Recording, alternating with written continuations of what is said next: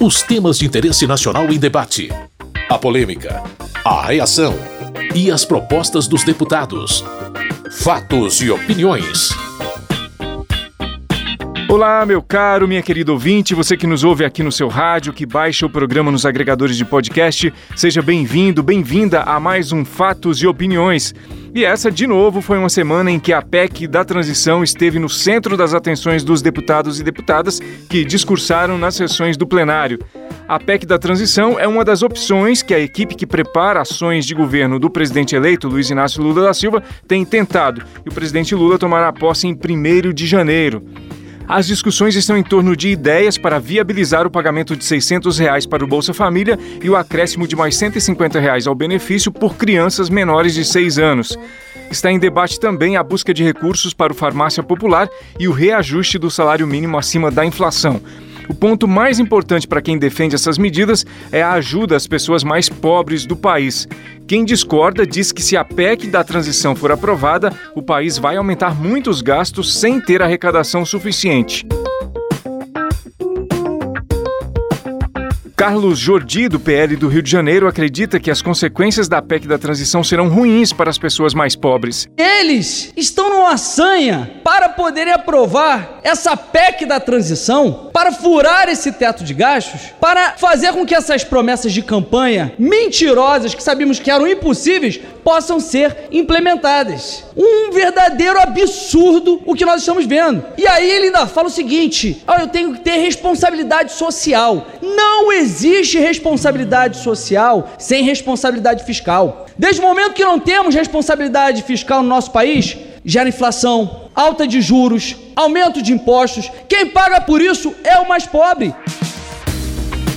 Com outra visão sobre esse assunto, José Nelto, do Progressistas de Goiás, comentou sobre o que considera comportamentos ambivalentes do mercado financeiro em relação ao teto de gastos. O mercado financeiro me parece que é padrinho do Paulo Guedes, porque ele pode furar o teto em 800 bilhões de reais em quatro anos e o mercado não reclamou. O mercado não chiou. Agora vem uma eleição de um presidente eleito pela vontade popular e aí o mercado entra em polvorosa. O mercado fica nervoso. Ninguém quer furar teto de gasto. Todo governo tem que ter responsabilidade fiscal. É um dever de todos os governos. Mas entre ter essa responsabilidade fiscal, a fome que bate na mesa de cada pai de família, de cada mãe, eu não vejo o mercado preocupado. Ivan Valente, do pessoal de São Paulo, disse que é fundamental aprovar a PEC da transição. O Brasil tem jeito e mais, precisa passar aqui uma PEC emergencial, sim, para garantir combate à fome, volta da saúde pública, salário mínimo decente, farmácia popular e garantias que este país vai crescer, gerar emprego e distribuir renda. Quem também discursou sobre o tema foi o deputado Bibo Nunes, do PL do Rio Grande do Sul. A PEC da gastança, a PEC do caos, a PEC do desrespeito, a PEC do tapa na cara dos brasileiros. Como pedir para furar o teto de gastos em até 200 bilhões de reais. Isso é um desrespeito. O mínimo que nós temos que ter com o povo é o respeito fiscal. Aí vem aquela velha história, a ladainha do clientelismo. Precisamos ajudar os que precisam. Eu concordo plenamente. Auxílio para quem precisa, para quem está doente, para quem está desempregado. Mas auxílio é por um tempo e não o tempo todo. Show. Jandira Fegali, do PCdoB do Rio de Janeiro, entende que o momento é de começar a executar o plano de governo de quem recebeu a maioria dos votos dos eleitores. Nós não podemos ganhar com um programa e achar que quem não ganhou pode ditar o programa que será feito. O teto de gastos, que é essa inovação planetária, não pode subjugar as políticas públicas. As políticas públicas serão feitas e são investimentos nas pessoas, em políticas fundamentais de superação da desigualdade, superação superação da discriminação, de superação dos preconceitos e de superação desse profundo buraco, desse fosso que existe entre pessoas neste país. Na opinião da deputada Adriana Ventura, do Novo de São Paulo, o governo recém-eleito estaria começando mal. Aquele pensamento mágico: dinheiro brota em árvore, a gente produz dinheiro quanto quer, e isso não tem consequência. É o famoso pensamento mágico. Eu prometo que eu quero, que eu sei que eu não vou cumprir, campanha e populismo barato, eleitoreiro, vergonhoso, e depois quem paga a conta são aquelas pessoas que dizem defender os mais pobres. Pagam com inflação, pagam com corrosão do poder de compra. A PEC da transição ou outra medida para viabilizar o Bolsa Família de 600 reais e mais 150 reais para famílias que recebem o benefício e tenham crianças menores de 6 anos ainda estão em discussão. A equipe de transição do governo e congressistas estão buscando a melhor solução e uma definição deve sair nos próximos dias. Fatos e opiniões. No começo da semana, o presidente do PL, Valdemar Costa Neto, entrou com uma ação no Tribunal Superior Eleitoral, TSE, para que fossem desconsiderados os votos de pouco mais de 270 mil urnas no segundo turno. O PL argumenta que haveria inconsistência na identificação de cada uma dessas urnas. O ministro Alexandre de Moraes, presidente do TSE, não aceitou a ação do PL e multou a coligação formada pelo PL, progressistas e republicanos em cerca de 22 milhões de reais por litigância de má-fé. Essa foi a coligação em torno da candidatura à reeleição do presidente Jair Bolsonaro. De acordo com a documentação técnica do TSE, as urnas eletrônicas de todos os modelos são identificáveis uma a uma de maneira plena e segura. Esse assunto acabou sendo foco de debates no plenário. Muitos deputados não viam sentido algum na ação do PL, enquanto outros diziam que não se podem pairar dúvidas sobre o processo eleitoral. Para Felipe Barros, do PL do Paraná, as desconfianças em relação às urnas precisam ser respondidas. Numa democracia, nós não precisamos simplesmente confiar em nenhuma autoridade. Eu não sou obrigado a confiar na palavra de Alexandre Moraes. Eu, como eleitor, tenho o meu direito de ter o meu voto registrado, apurado, totalizado corretamente. Digo mais, eu fiz uma ata notarial. Teve uma polêmica muito grande das urnas que estavam sendo coletadas. E eu fiz uma ata notarial da publicação do Tribunal Superior Eleitoral. O TSE fez aquele quadro, fato ou fake, fake, boato ou fato, e eles dizem o seguinte: ata notarial que eu fiz da publicação do TSE, dizendo que, fato, o vídeo mostra a atividade de transporte de urnas que serão descartadas. Equipamentos são do modelo 2009, não mais utilizado pela Justiça Eleitoral, nem mesmo das eleições de 2022. Outra pergunta que precisa ser respondida: se 270 mil urnas tinham o mesmo CPF, qual a garantia que nós temos que alguma dessas urnas que foram descartadas não foram elas? utilizadas nas eleições do segundo turno, porque nós não temos como comprovar a individualidade de cada urna.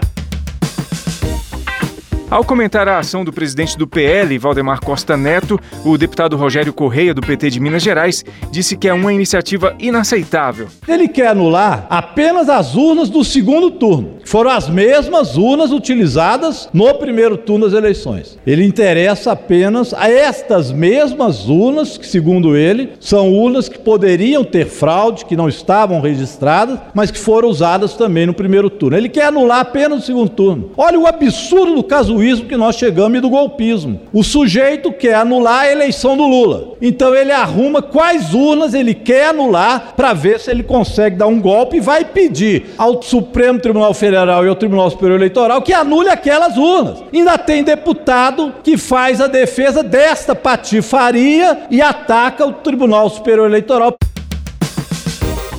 José Medeiros, do PL de Mato Grosso, argumentou que é atribuição dos partidos fiscalizar o processo eleitoral. A lei autoriza que os partidos eles possam contratar auditoria durante o período eleitoral. E o PL assim o fez. Hoje o PL apresentou um resultado e é incrível como foi recebido isso perante a corte. Antes mesmo que o PL terminasse a coletiva, já havia uma decisão praticamente negando o pedido de investigação do PL. Isso soa muito estranho e o que a gente está apenas pedindo é transparência. O próprio presidente disse: nós não queremos aqui macular a imagem da corte, nem macular as eleições, mas é imprescindível que no momento em que a população está conflagrada, que haja transparência. Não é possível que tudo que se pede seja negado. O deputado Luizão Goulart, do Solidariedade do Paraná, ressaltou que perder eleições é normal na democracia. Eu não vou me manifestar contra o resultado da eleição. Eu estudei as urnas eletrônicas, eu participei de debates na comissão, aqui no plenário, e nós votamos aqui a forma como nós iríamos ser eleitos ou não. Nós decidimos aqui no plenário, não foi o Supremo, não foi lugar nenhum, nós decidimos aqui qual forma que nós iríamos ser eleitos, nós aprovamos essas urnas. Então nós somos responsáveis por esse resultado. Agora sejamos práticos. Nós não vamos resolver as coisas aqui no grito, não é verdade? O que, que nós vamos fazer? Vamos anular a eleição? Vamos anular só o segundo turno? Vai valer só para presidente? Vai valer para governador? Vamos anular o primeiro turno? Vamos anular essas 270 mil urnas? Vamos anular? Vamos ficar só com 40% dos votos dessa eleição e ignorar outros 60% dos eleitores que votaram? A questão principal para o deputado Alexis Fontaine, do Novo de São Paulo, é resolver a desconfiança. Que acontece é que essas urnas apresentaram vulnerabilidades, apresentaram falhas que tinham sido apontadas muito antes dessa eleição. O grupo do Grita, o grupo do Grita são os alunos do ITA que foram os pais das urnas eletrônicas e, inclusive, emitiram recentemente um texto intitulado Poder, Arrogância e Vaidade, onde mostra claramente as melhorias que deveriam ter sido feitas para essas eleições, para trazer tranquilidade a todos nós, para termos certeza de que o pleito foi justo, correto. A deputada Perpétua Almeida, do PCdoB do Acre, também comentou a ação na qual o PL pediu que mais de 270 mil urnas eletrônicas usadas nas eleições fossem desconsideradas. O presidente do PL, Valdemar Costa Neto, entrou com uma ação no Supremo questionando o resultado eleitoral baseado em estudos que o partido dele encomendou com relação à questão das urnas. Um estudo meio confuso, porque a própria empresa atesta que não tem nenhum problema no resultado eleitoral e que não cabe questionar o resultado. E o TSE, o presidente do TSE, ministro Alexandre de Moraes, deu 48 horas para o PL, a partir do seu presidente Valdemar Costa Neto, o PL do presidente Bolsonaro explicar também o questionamento nas mesmas urnas no primeiro turno. Porque vejam, as urnas que receberam os votos no segundo turno são as mesmas urnas que receberam os votos no primeiro turno. Eu pergunto ao PL e pergunto aos deputados reeleitos do PL: por acaso o resultado eleitoral dos deputados que aqui se reelegeram ou dos novos deputados que se elegeram foi de forma irregular? É isso. Essa foi mais uma edição do Fatos e Opiniões. Se você quiser saber mais a respeito dos debates e das votações da semana, acesse o site www.câmara.leg.br. A sonorização do Fatos e Opiniões é de Tony Ribeiro. Muito obrigado por sua audiência. Tudo de bom para você e até a próxima edição. Fatos e Opiniões. Os temas de interesse nacional em debate a polêmica, a reação e as propostas dos deputados.